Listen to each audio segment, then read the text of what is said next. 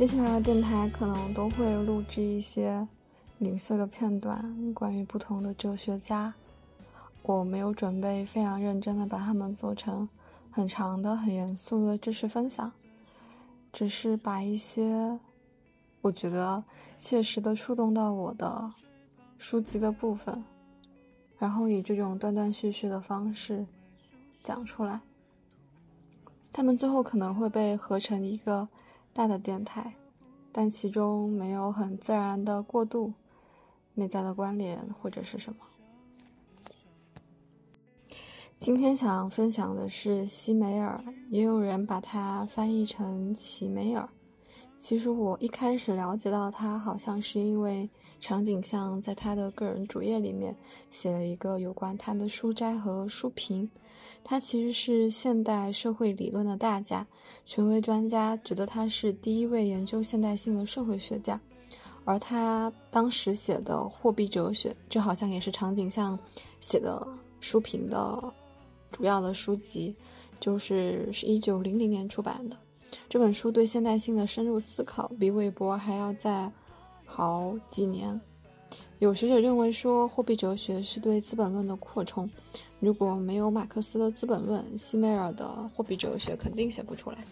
但我们今天没有想要很完整的介绍它。我们今天想聊的是西梅尔，他觉得说。现代文明的本质就在于和中古时代不同，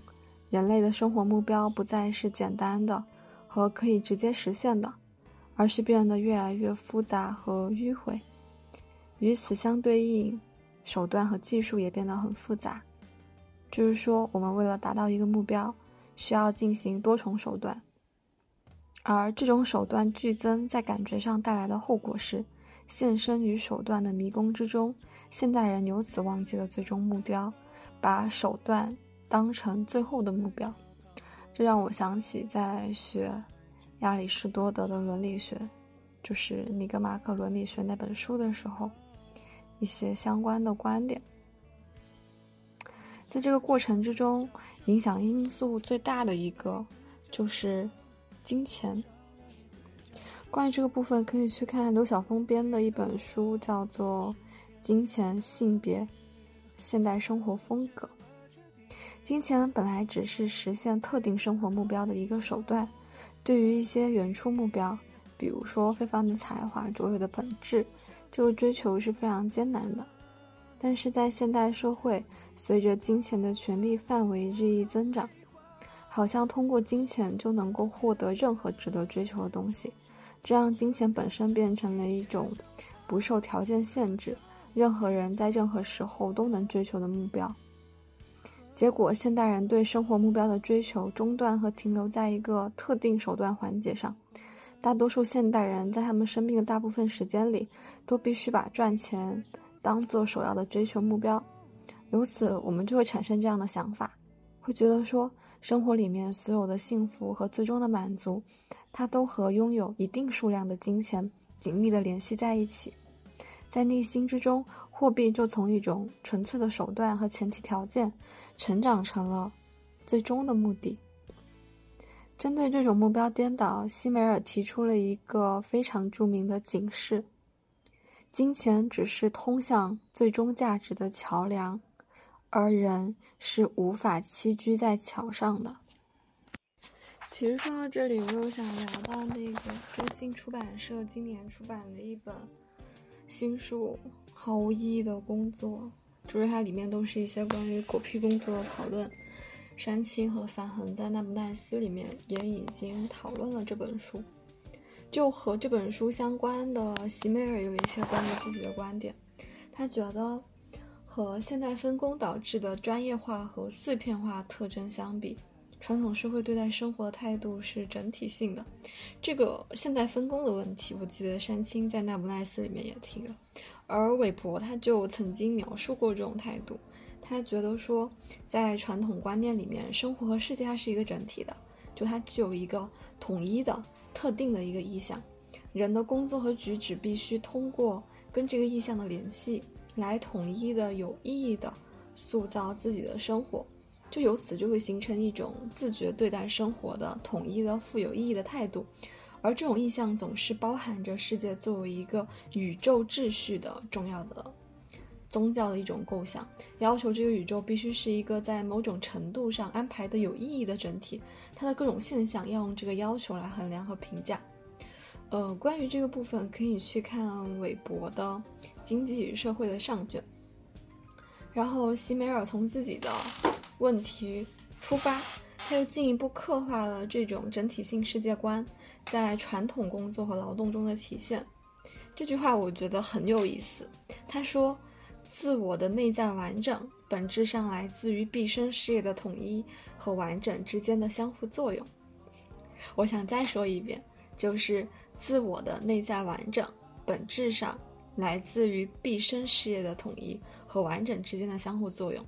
在具体的劳动过程中，这就是说，通过将我们感觉自我的方式带入这个物体，并且根据我们的印象对它进行塑造，在这个印象中，多种多样的规定结合成为自我的统一性，这样子一个客体才实现了自己的统一性。这样的说法说起来有一些绕，有一些抽象，但是我觉得这个东西在我身上有一种很直观的感受，就是，呃，通过将我们感觉自我的方式带入这个物体，嗯，你会感觉说有一些东西，或者是你的一些工作，它会是你自我一部分的延伸，所以你会非常喜爱它，就像你喜爱你自己一样。嗯，我觉得不管是公众号还是电台，或者是说像一些视频，或者就像小破庙。就我会感觉说，就如果我们有一个意识的主体或者某一个意向，就我们通常所说的棒棒糖精，这个就是对我们小庙了解比较多的听众可能会 get 到我在说什么，而就是纯粹的优胜优乐听众会觉得，就是不知道我在讲些什么话。但总而言之，就是公司它如果也有一个意向，然后是一个棒棒糖精的话，我觉得我们之间有链接和感情。就我们确实通过将感觉自我的方式带入这个物体去进行工作，由此获得了一种自我的完整性。我不确定是只有我有这样的感受，还是大家都会有。对，西梅尔把这种情况称作是个体的整一性。它是事物的客观精神意义，通过人的意识而实现的汇聚，是在劳动中，并且通过劳动而实现的客体和个性之间紧密无间的结合。西米尔认为，对我们而言，这个个体整一性它是有很高的价值的。只有在这里，个体和个性彼此才发生了摩擦，这就是生命与力量。这个也是他在《货币哲学》这本书里面的一个观点。但这同时也是马克思在手稿中提出的一个非常有名的思想，就是人通过劳动确证自己是类存在物，并且把对象世界变成他的作品和他的现实。这个是在马克思的1844年经济学哲学手稿里面提的，在纳布奈斯的关于这本书的单集里面也提到了这本书。西梅尔像马克思一样建议，在艺术创作的特殊劳动中，可以最好的直观这种统一性，因为艺术品在所有人的产品中是最完整、最充分的整体。它拒绝劳动分工，而要求主体的心灵统一性和作品自身完善的整体性之间的内在联系。接下来就是说到这个现代社会的劳动分工这个问题了。山青在单集里面也有。对这个劳动分工做了一些他观点的分享。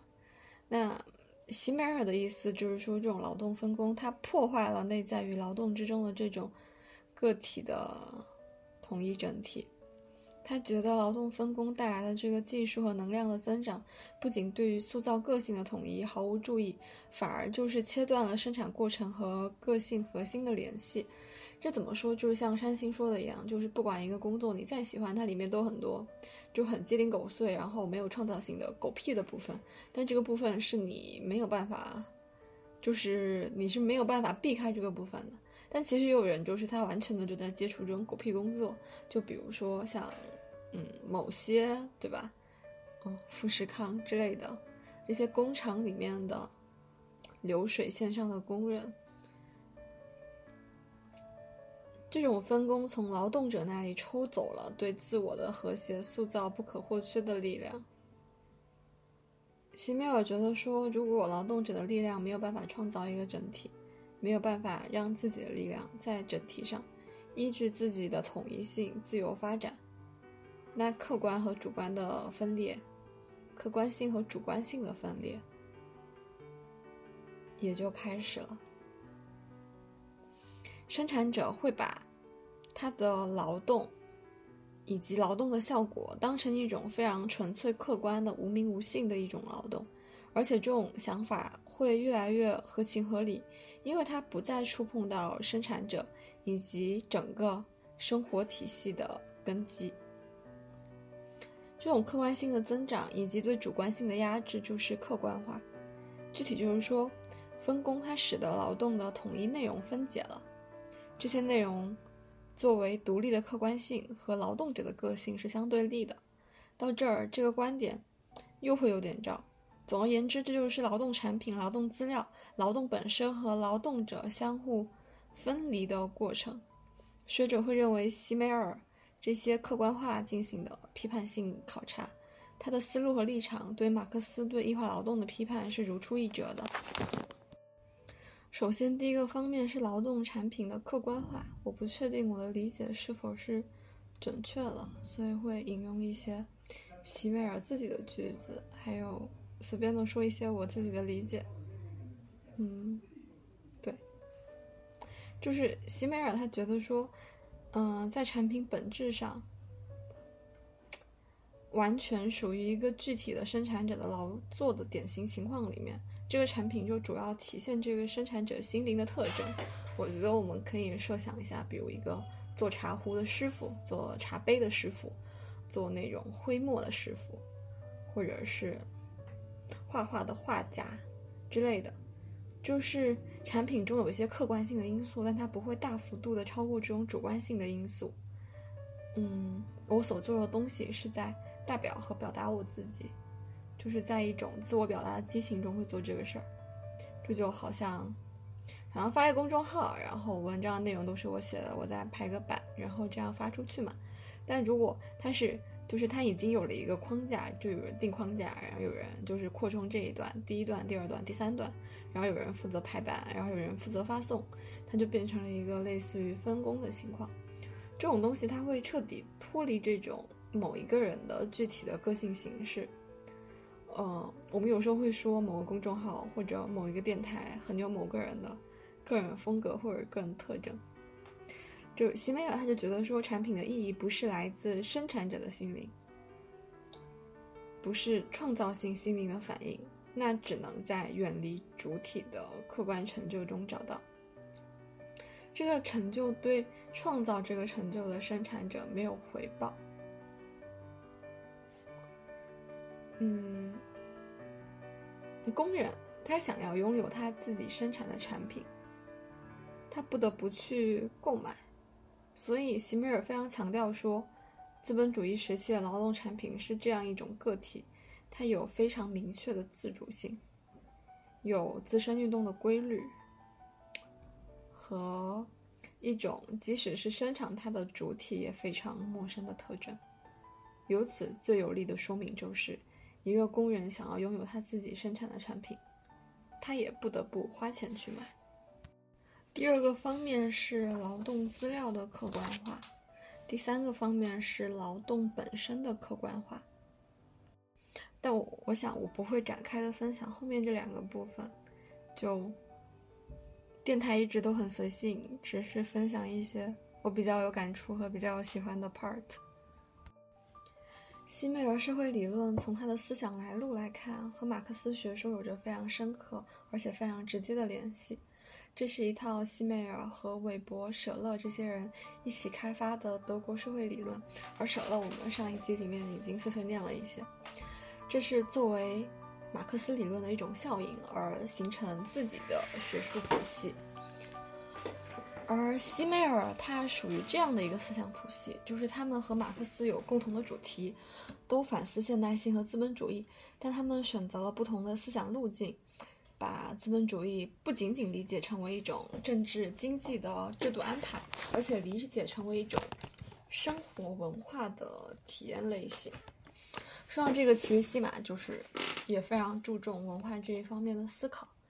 这种体验类型塑造了现代人的价值观和生活目的。马克思有过这样一段话，他说：“没有任何东西是高尚的、神圣的，因为一切东西都可以通过货币而占有。”在这句话前面的一句话是：“对于货币来说，价值本身是相对的。”没有任何东西是不可让渡的，因为一切东西都可以为获取货币而让渡。说到这里，想随便说一下一些老师经常讲到的一个话题，就是在战后，西方工人阶级没有组织起任何有效的反资本主义的斗争。反而在很大程度上被资本逻辑同化，这也是战后理论界一项非常广泛而且持久的反思。大致有三个方面：第一个是来自西方的实证社会学的挑战，就他们会从经验事实里面去找一些证据来反驳马克思的阶级观点，比如说二十世纪六十年代。雷蒙·阿隆他在《阶级斗争》这个文本里面提出说，马克思的阶级概念在理论上界定不清，在现实中并不存在，它只是一种政治想象。到八十年代，乌尔里希·贝克在《风险社会》这本书里面说，因为西方福利社会消解了传统的工业社会制度安排。依赖的那种集体意识，人就变得越来越个体化。原来作为一个社会身份认同的阶级纽带，还有这种阶级生涯，他已经消退了。他觉得在西方国家，特别是德国，已经超越了阶级社会的结论。第二种挑战是后现代理论。对于马克思的工人阶级概念的结构，高兹有一个文本叫做《告别工人阶级》，是一九八零年的。他觉得说，关于工人阶级历史使命的观点是一个黑格尔式目的的神话，而资本主义的演进让这个神话破灭了。工人阶级和资本是同一逻辑性的产物。在政治上，不可避免的，就是要走向衰落。另外一方面，战后产业结构有调整，很多人成为失业者或者半失业者，取代了旧的工人阶级，被称为非工人的非阶级。他觉得现在的政治的主要问题已经不是马克思想的那样。工人阶级获取权利，而是工人要怎么从资本主义生产关系所规定的工作领域中彻底挣脱出来。在这个问题框架之内，阶级的概念毫无用武之地，失业反而是一种积极的、有反资本主义政治意义的词汇。第三种挑战来自当代西方的激进理论，比如说拉克劳、墨菲合著的《领导权与社会主义策略》与社会主义的策略，这是一本1985年的书，它里面动员了葛兰西文化霸权和阿尔都塞多元决定等等很多西方马克思主义内部非常有名的理论资源。对马克思主义的传统政治理论进行了反思和批判。他有一个非常惊人的理论：马克思的新原理从一开始就存在着严重的缺陷，因为现代社会的总体不是分化为两大互相对立的阵营，而是表现为一种更加复杂的多元性。所以，阶级斗争不可能自己成为政治领域分化对立的一个最终的界限。所以，他说马克思的阶级斗争是一种末世论的历史概念。孙正玉老师说，马克思文本里面关于无产阶级的论述，总是基于现实，又超出直接性的现实。比如说，无产者那些处在社会最底层的劳苦大众，被一般人最多就是看成一群受苦受难的苦命人。但是他们却被马克思寄予了全部的政治希望，而且在理论上塑造成了一个作为革命主体的无产阶级。问题不在于目前某个无产者，或者甚至整个无产阶级把什么看作自己的目的，问题在于究竟什么是无产阶级。无产阶级由其本身的存在，必然在历史上有些什么作为。这是马克思写过的话。这种对无产阶级的认知，如孙老师所说，完全超出了无产者的直接存在，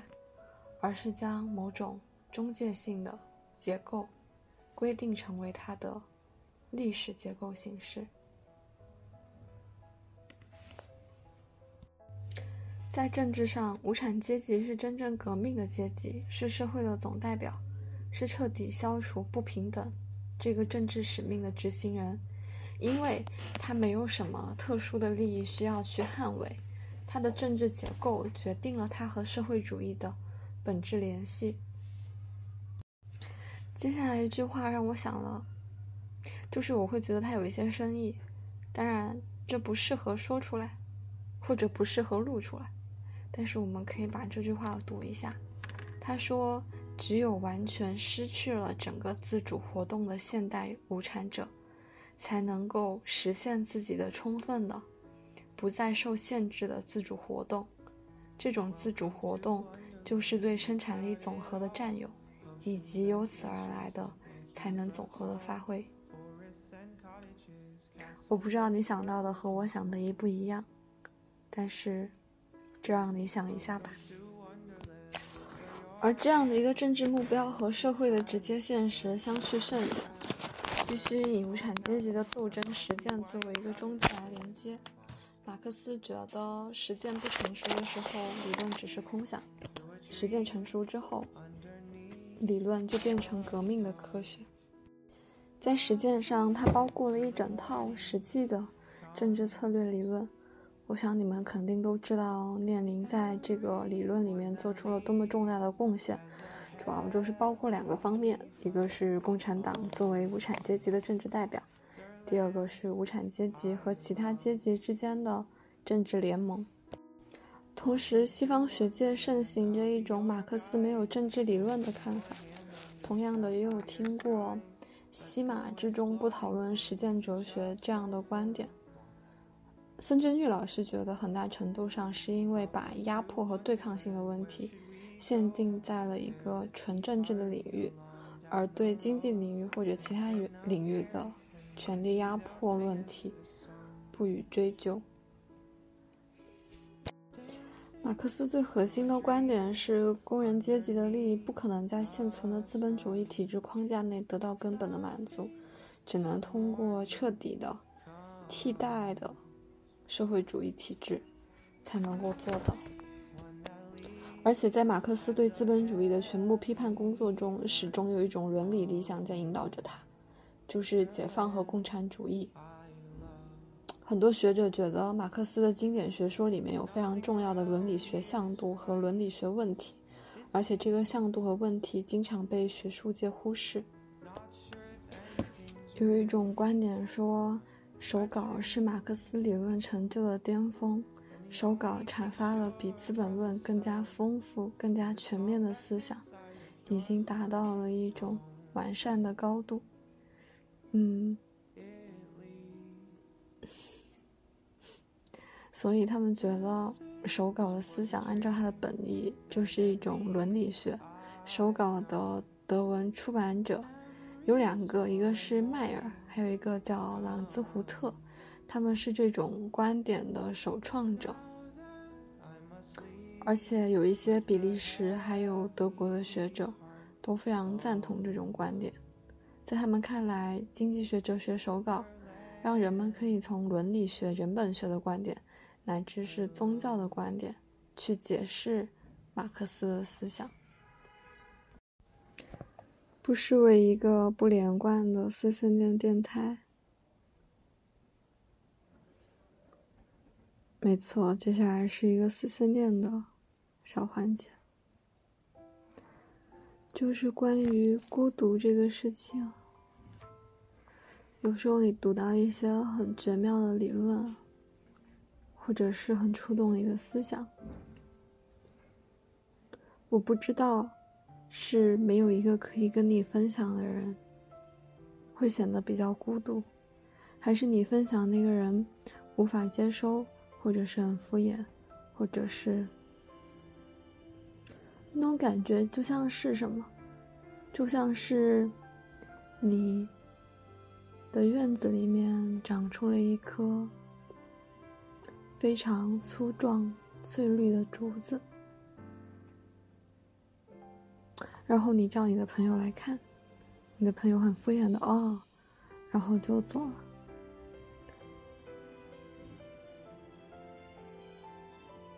有的时候会感觉。如果是渴望共鸣的人，在这种关系里面会感受到诸多的被敷衍和消耗，而我的建议是，尽快的离开这样的关系。你其实还有很多的方式去寻找到你的共鸣，不一定是对着某一个具体的、实在的人。有可能是在阅读之中，但似乎还是缺少了一些鲜活。我的意思是，但我们未必经常有那样好的运气，去遇到一个共鸣你所共鸣、喜欢你所喜欢、了解你的感受，并且互相回应的人。所以，其实也有很多其他的方式，比如对着天空说话，或者就像我现在这样碎碎念。虽然并没有一个切实的交流的对象，但是你会觉得会有一个人听到的，对吧？但我其实也不是很在意它是以一种什么形式被听到，就有时候会听别人聊什么。尼采、康德、主人道德、奴隶道德，是我非常感兴趣，也有轻轻的触碰过的一些论题。但是我就是在路上听，听着听着睡着了。然后我觉得这样的方式、这样的形式也是很好的，就是我并不介意别人在听着我的声音，嗯，电台音频，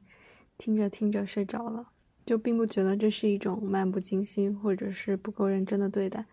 我觉得这是一种非常荣幸、有荣誉的陪伴。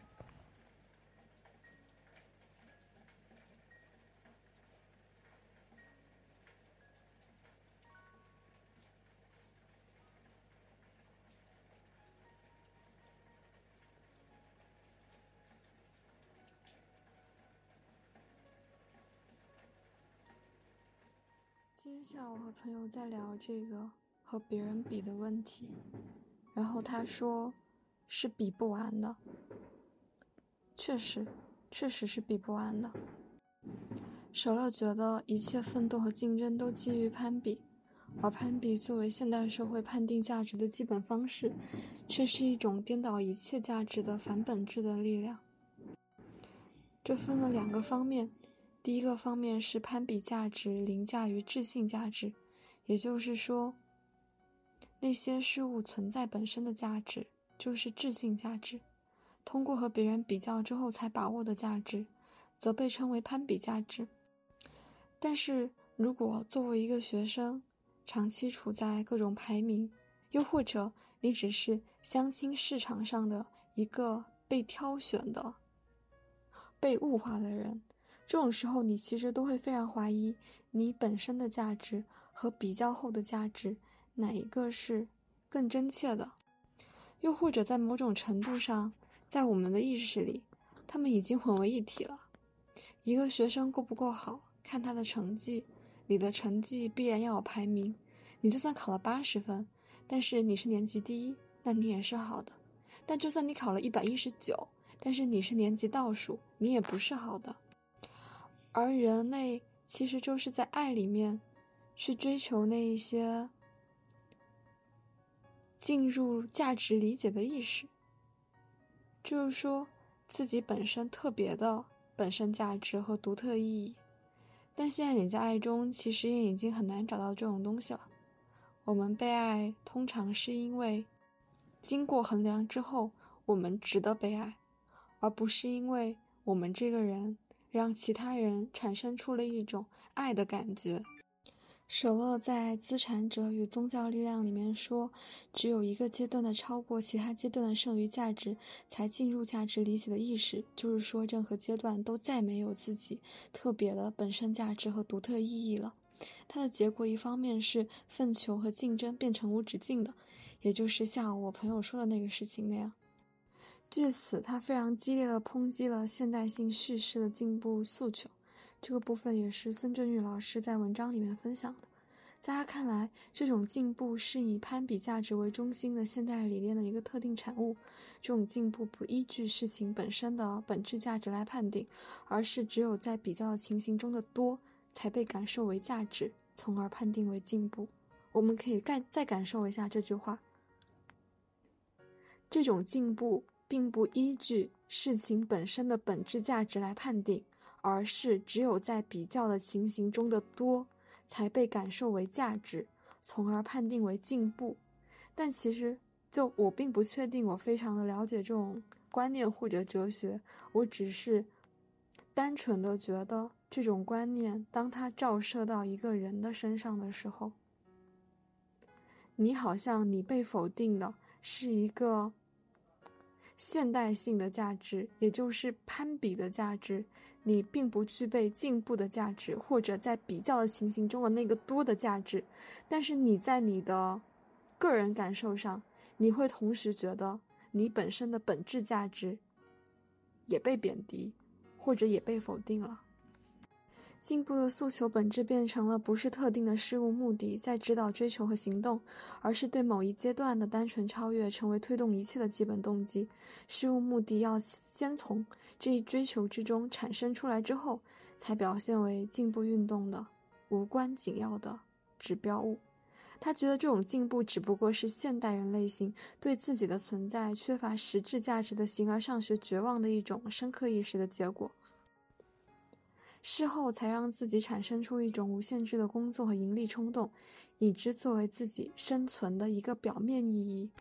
这就是他所说的进步，没有目标、没有意义的进步。在这种进步之中，进展本身它就变成了进步的意义。而另外一个部分，就是我们在上一期播客的书籍分享中讲到的，有用价值凌驾了生命价值。其实我们通常会觉得。竞争是基于生存和匮乏，生存是因为人的自然需要有一个最低限度以上的满足要求，而匮乏它不仅是人和自然之间的关系，也是人和人之间关系的内在紧张结构，而生存需要和资源匮乏之间的矛盾，就构成了物化统治的人类学前提。这两个古典政治经济学的基础概念，也是马克思理解社会历史的唯物主义观点的基础。讲一个有点好笑的事情，就是我看到什么经济理性、最优化、充分就业、人的经济学之类的词，就也许我并没有很好的理解他们本来的意涵，但是因为之前看到很多那种相亲的帖子或者微博，总之就是非常理性经纪人吧，然后。就是把对象当做各种各样的标准来衡量之类的，然后就之前看到一个调侃，我已经复述不出它的原意了，大致意思就是新郎在婚礼上的那个誓言，然后完全可以给他带到一个甲乙公司，然后进行风险合作的时候的一些话，就可以把各种术语都带进去，然后给他转换成一些人类的语言，就变成了，嗯，他在台上发言的那些词汇。啊，人类，你是爱情的观众，还是爱情的乞丐？